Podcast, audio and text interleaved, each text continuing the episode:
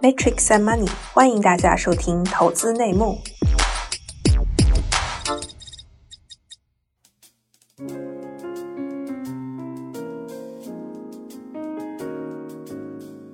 Hello Hello，大家好，欢迎来到由经纬创投发起的播客栏目《投资内幕》，我是你们的主持人 Victoria。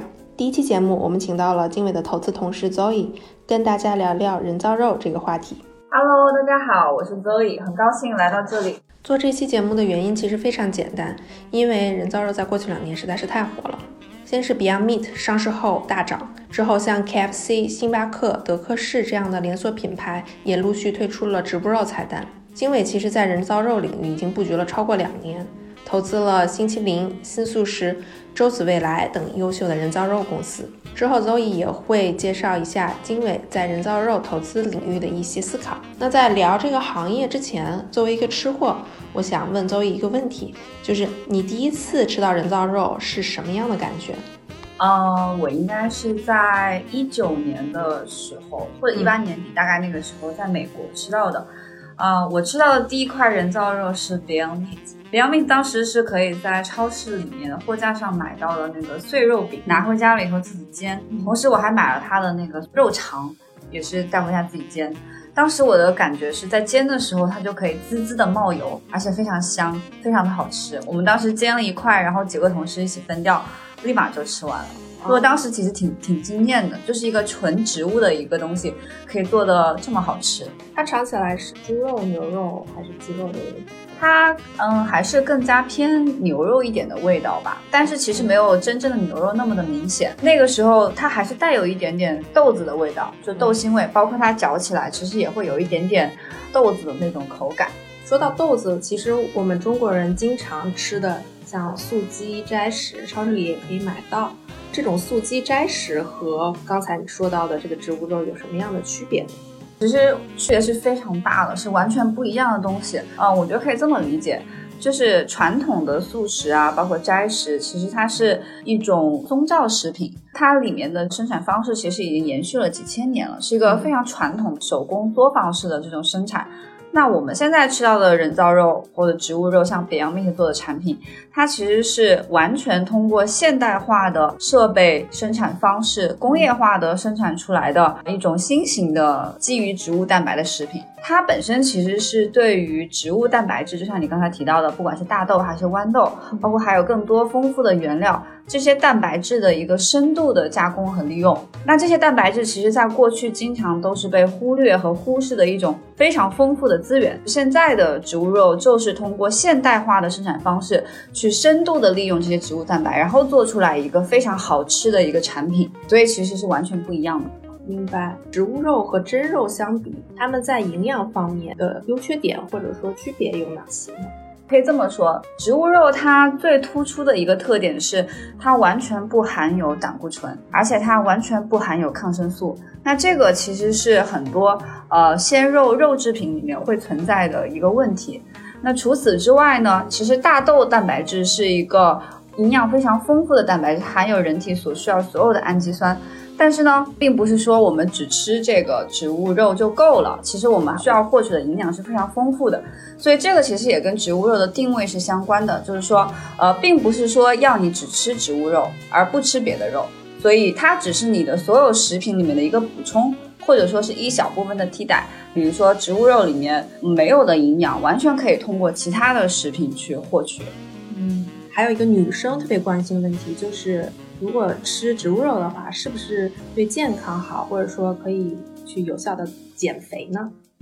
呃，这个我觉得要看植物肉产品它本身的定位了。这个还是一个食品的一个思路，就是有的产品它本身就定位为一个零食，它主打的是好吃；有的产品它定位就是相对高端的零添加、有益于健康减肥的一个产品。那其实这个完全取决于产品的定位不一样。如果说是选择好的品牌的好的产品，一定是有利于健康以及减肥的。因为如果我们同样的去对比一个个植物肉的汉堡跟一个牛肉的汉堡或者一个鸡肉的汉堡，那它的热量是更低的。是，所以这个东西就算原料很健康，但是如果它被制作成为这种零食，或者说制作成为一种有辣味、有调味剂的东西，那其实它还是很难达到健康要求的。当然，当然。好的，那接下来呢，我们也问一些就是行业相关的问题。首先想问一下，你觉得为什么植物肉现在是一个势不可挡的趋势呢？我觉得可以简单的从我们的现状开始谈起。我们现在人类肉类获取的方式，呃，我们想一下，其实是非常冗长，而且效率非常低的。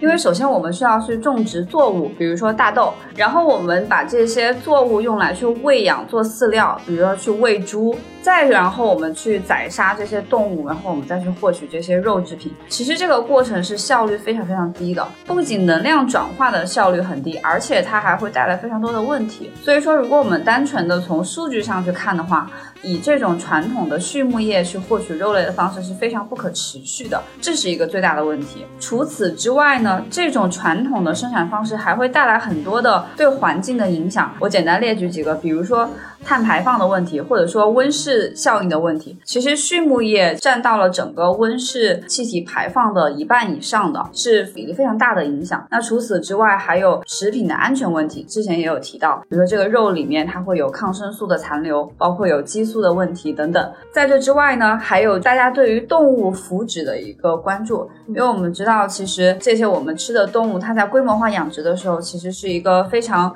糟糕的一个环境。包括美国也有提倡说，我们要吃 cage free 的 chicken，就是因为这些鸡被养在一个小隔间里面，它从小到大唯一的任务就是长肉，所以其实是一个非常恐怖的一件事情。这一点呢，可能在国外的关注度会比较高。我们如果抛开这些环境的问题，包括动物的问题的话，单纯的从供需上来看，它也是不足够的，所以我们需要一种新的方式，替代蛋白的方式去满足、去解决这个供需的矛盾。没错，尤其作为新一代的年轻人来讲，对于动物福祉的话，也是比之前更加关注的。因为现在很多年轻人都有自己的小宠物，我们的宠物像猫啊、狗啊，它们和猪的智力其实也差不多，所以我们也经常看到有些 UP 主。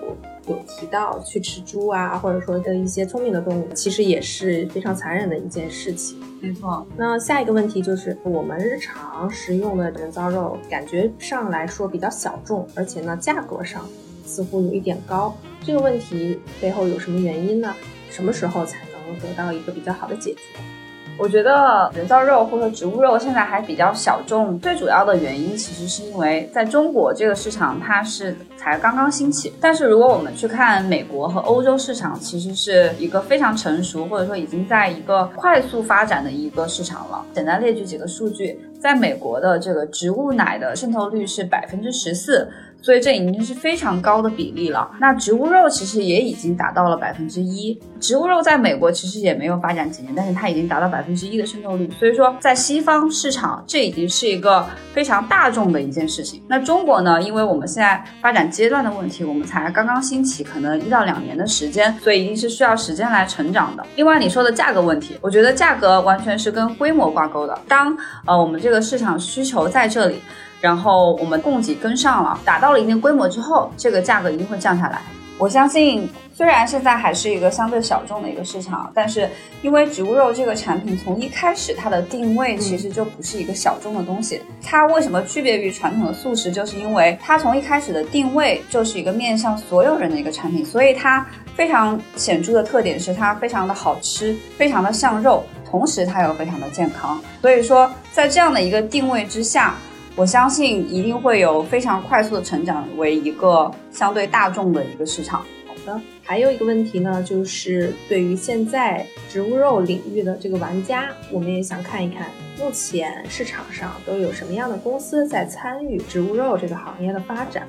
最有名的公司当然就是这个 Beyond Meat 了，它是在一九年上市的。那这家公司其实它在一九年的时候收入应该是达到了两点九八亿美元，比上一年增长是百分之两百以上。那我看它最新的数据已经公布了二零二零年到 Q 三的财报，应该也是完成了大概三亿美金的一个收入，比上一年同比增长也是百分之五十。所以说可以看到，就是这个领域头部的公司的这个销售收入的增长是非常。迅速的。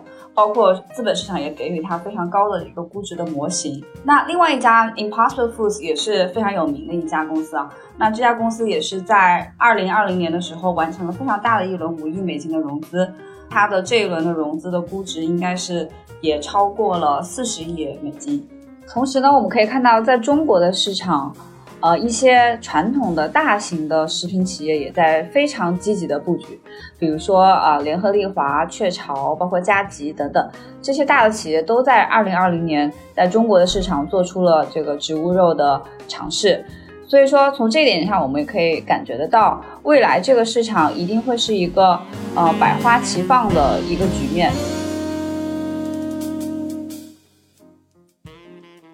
啊，以上聊了这么多，其实我也可以简单的总结一下。那经纬呢，在呃人造肉或者说替代蛋白这个领域的布局已经超过了两年的时间。这两年的时间里面，其实我们做了非常大量的研究，也花了很多的时间。我们得出的一个结论是，我们相信替代蛋白是一种改变人类蛋白质供给和生产方式的一种非常大的一个跨越。它有一点像把蛋白质的供给和生产从传统的农耕时代。带入了工业时代这样的一个非常大的变革，我们会非常看好这个领域未来的机会，而且这是一个全产业链的颠覆式的机会，未来会有非常大的发展的空间。那经纬也会在这个领域里面持续的关注和布局最优秀的公司和团队。好的，最后呢，如果大家对人造肉领域还有什么样的问题？也可以在评论区给我们留言进行互动。未来我们还会持续的做系列的行业分享。听众朋友，如果有什么感兴趣的话题，也可以在留言区告诉我们。今天非常感谢 Zoe 来到我们大波头投资内幕的第一期节目。那也希望以后你可以经常来到我们这个节目中做客。好的，谢谢，谢谢大家，再见，拜拜，拜拜。